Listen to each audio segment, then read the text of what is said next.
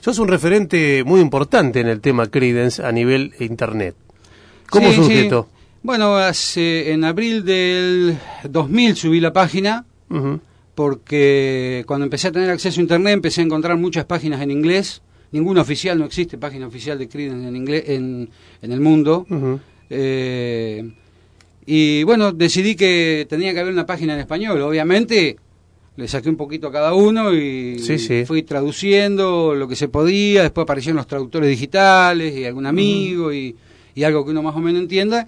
Y fui armando la página que ya va a cumplir 11 años, en, en un par de meses ya va a cumplir 11 años en, ininterrumpidos en Internet. Y mm, si querés, ya podemos arrancar con algún regalito para la gente. ¿Qué te- Bueno, yo traje algo, vamos Sí. a ir escuchando fragmentos porque alguno, como ser el primer tema no es muy radiofónico, porque está tomado de un vinilo Bien. del año 1959, Sí. Cuando ellos tenían apenas 14 años, se Uf. conocieron en la, en la escuela secundaria de, mm, de Berkeley, en California, en la bahía de San Francisco.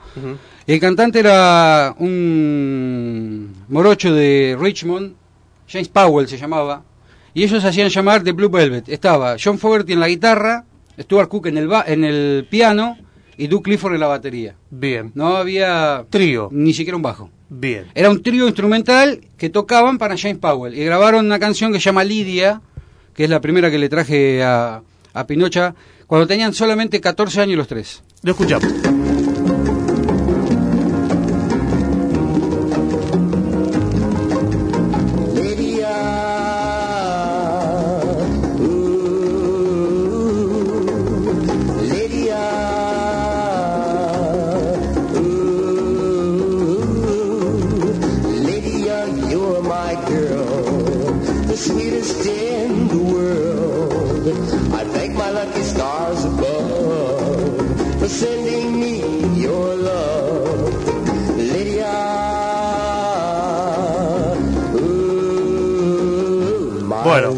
Extraño total. Esto no me suena para nada a lo que ha sido Creed después, ¿no? No, no, claro, por eso te repito. esto es 1959. 1959, con 14 años, eh, John Fogerty en la guitarra, Ujú. Duke Clifford en la batería y Stu Cook en vez de en el bajo en el piano. porque Y el piano. y cantaba eh, James Powell, James un Powell. morocho de Richmond. Eh, no hay mucha información, me he vuelto loco buscando, incluso esto Sí. no existe digitalizado, esto está tomado de un vinilo, del simple de vinilo original.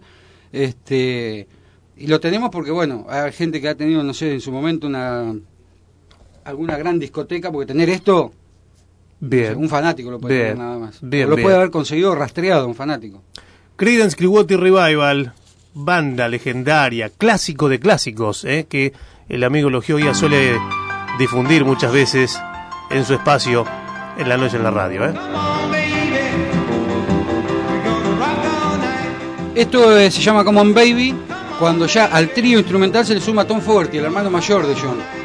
Eh, ya- eh, esto es del año 1961, cuando tenían 16 años. Eran pibes, ¿eh? Pibes. Qué bárbaro, ¿eh? hablando de cuando tenían 14 y 16 años.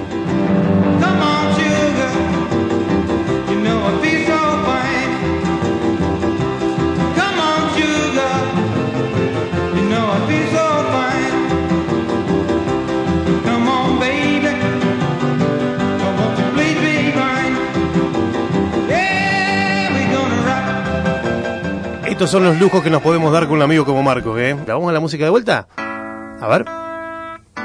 ¿Qué es esto, Marcos? Esto se llama Broken Spoke Shuffle. Eh, es una canción de Creedence que nunca se editó. Esto se conoció recién en el año 2008. A ver.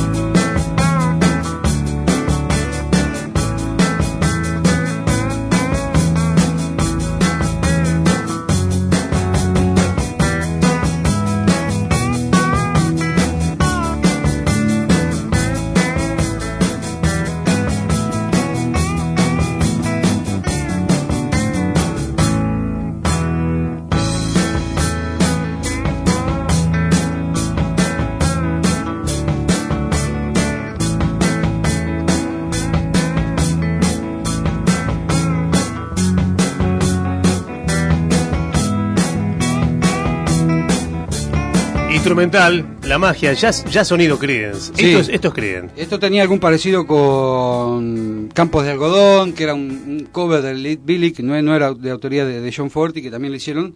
Yo, este Marco, se me va terminando el tiempo. Lamentablemente quiero agradecerte tremendamente que te hayas tomado el trabajo de apartar este material de tu gran cantidad de material que tenés inédito. Eh, agradecerte porque hayas elegido el programa para poderlo mostrar a la gente.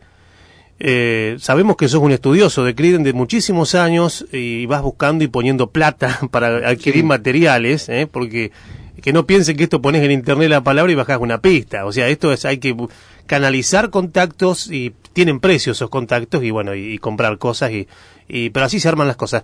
La página tuya para aquellos que la quieran visitar, los que son amantes de Que Creedence. pongan en Google Credence Marcos Aragni y va a aparecer. Eh, si no es www.credencehispana. Eh, Bien. punto itgo.itgo.com. Bueno, ¿alguna novedad de John Fogerty de último momento no? No, de último momento no, que no, no podemos hacerlo venir a la Argentina. Gracias, Marco. No, gracias a ustedes, chicos. Un